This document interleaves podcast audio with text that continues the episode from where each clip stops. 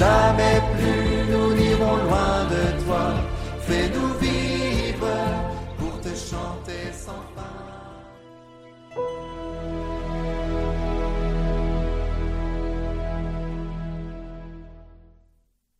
Lecture du livre du prophète Isaïe.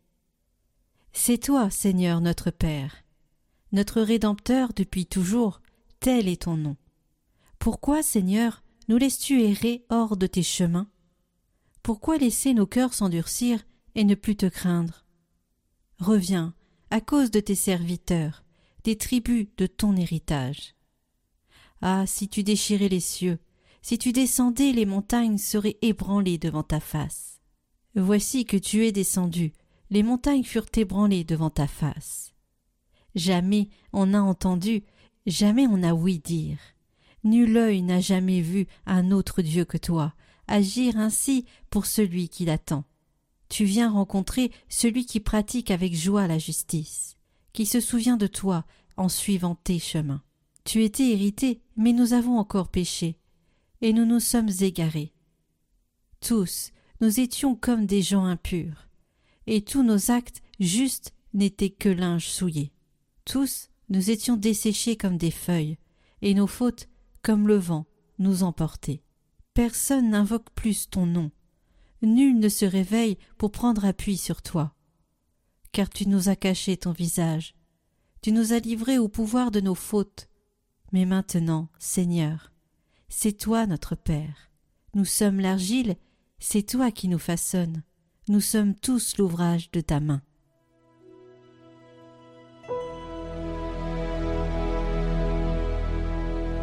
Dieu, fais-nous revenir, que ton visage s'éclaire et nous serons sauvés. Berger d'Israël, écoute, resplendis au-dessus des kéroubim, réveille ta vaillance et viens nous sauver. Dieu de l'univers, reviens, du haut des cieux, regarde et vois. Visite cette vigne, protège-la, celle qu'a plantée ta main puissante. Que ta main soutienne ton protégé, le Fils de l'homme qui te doit sa force. Jamais plus nous n'irons loin de toi. Fais-nous vivre et invoquer ton nom.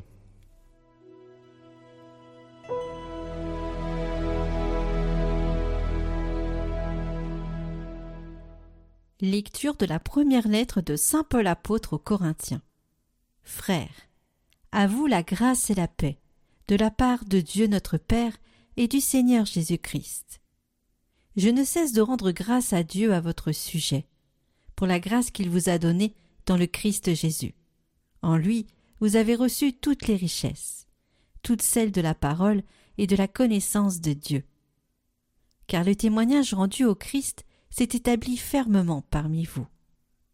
Ainsi, aucun don de grâce ne vous manque, à vous qui attendez de voir se révéler notre Seigneur Jésus-Christ.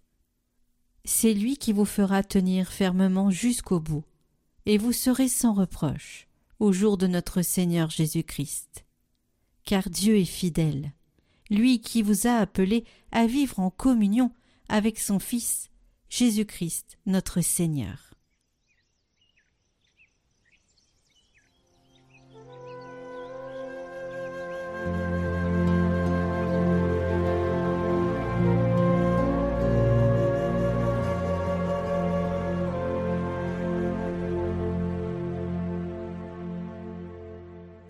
Évangile de Jésus-Christ selon Saint Marc. En ce temps-là, Jésus disait à ses disciples, Prenez garde, restez éveillés, car vous ne savez pas quand ce sera le moment. C'est comme un homme parti en voyage en quittant sa maison. Il a donné tout pouvoir à ses serviteurs, fixé à chacun son travail, et demandé au portier de veiller. Veillez donc, car vous ne savez pas quand vient le maître de la maison, le soir ou à minuit, au chant du coq ou le matin. S'il arrive à l'improviste, il ne faudrait pas qu'il vous trouve endormi. Ce que je vous dis là, je le dis à tous. Veillez.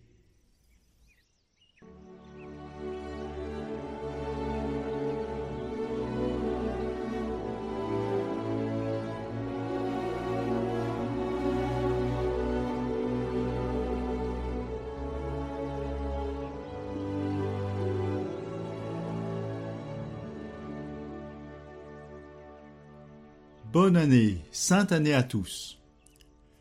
Chers amis, nous entrons effectivement dans une nouvelle année liturgique, l'année B, où nous lirons plus particulièrement l'évangile de Saint Marc. L'année liturgique déploie dans le temps les mystères de la vie du Seigneur et donc l'histoire de notre salut. Combien il est important de nous le rappeler et de nous souhaiter en ce dimanche une sainte année liturgique. Cette nouvelle année liturgique commence avec l'Avent qui nous prépare à la venue du Seigneur. Au début de l'Avent, les textes nous parlent d'abord de cette venue en gloire en lien avec le dimanche dernier, la solennité du Christ, roi de l'univers. Puis, peu à peu, il nous parle de sa venue dans notre chair à Noël. C'est pourquoi le maître mot de ce temps de l'Avent, c'est veiller. Veiller, tenir sa lampe allumée, comme le veilleur attend l'aurore, tenir dans la nuit des épreuves et des combats de notre pauvre humanité. Oui, il nous faudra faire face à toutes les lourdeurs de l'âme et du corps, et plus nous, nous expérimentons nos faiblesses et même nos péchés, plus nous pouvons appeler et crier vers ce Sauveur qui vient. Ah, si tu descendais, si tu déchirais les cieux. Nous entendons si souvent les prêtres nous exhorter à nous convertir, et c'est un prêtre qui vous parle comme si tout dépendait de notre volonté. Pardon, mais les textes aujourd'hui sont clairs. Tous nous étions comme des gens impurs, et tous nos actes justes n'étaient que linge souillé. Tous nous étions desséchés comme des feuilles, et nos fautes comme le vent nous emportaient. Le texte admirable d'Isaïe semble affirmer que le premier pas ne peut venir de l'homme, mais c'est à Dieu de revenir, de se retourner vers son peuple. Dieu s'était détourné de son peuple à cause de ses péchés innombrables. Il doit maintenant laisser son cœur se retourner en lui-même pour faire miséricorde à l'homme. Voilà la belle révélation d'Isaïe.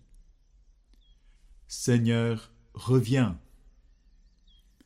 Dieu attend de notre part cette confiance en son amour, en son pardon, car sa miséricorde est plus grande que sa justice.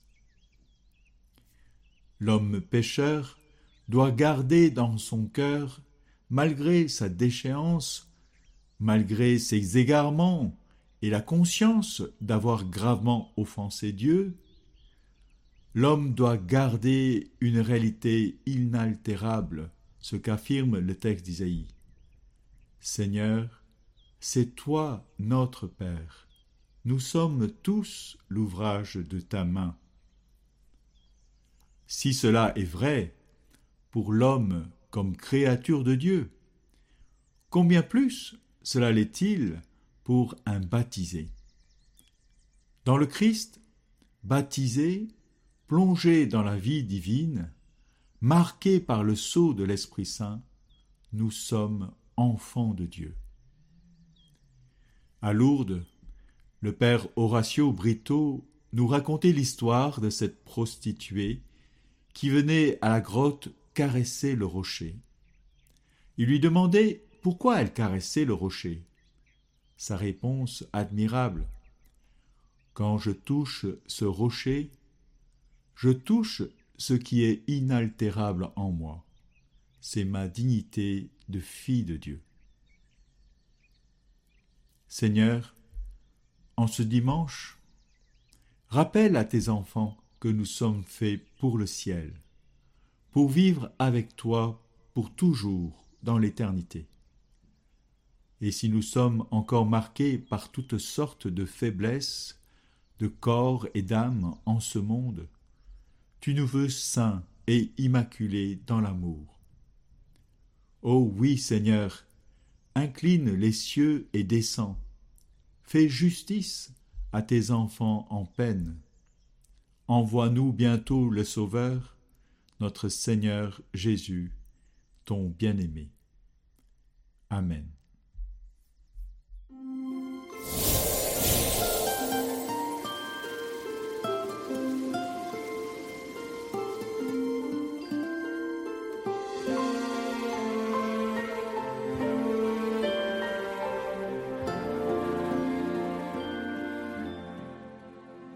Bonjour à tous, bienvenue dans ce parcours de l'Avent 2023.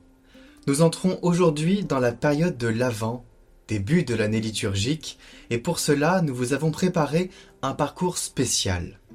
Pourquoi? Car l'Avent, c'est une période à l'instar du carême où on est invité à se préparer. Se préparer pour Noël, à la naissance du Christ Rédempteur. Dieu s'est fait homme parmi les hommes de sa naissance à sa mort sur la croix.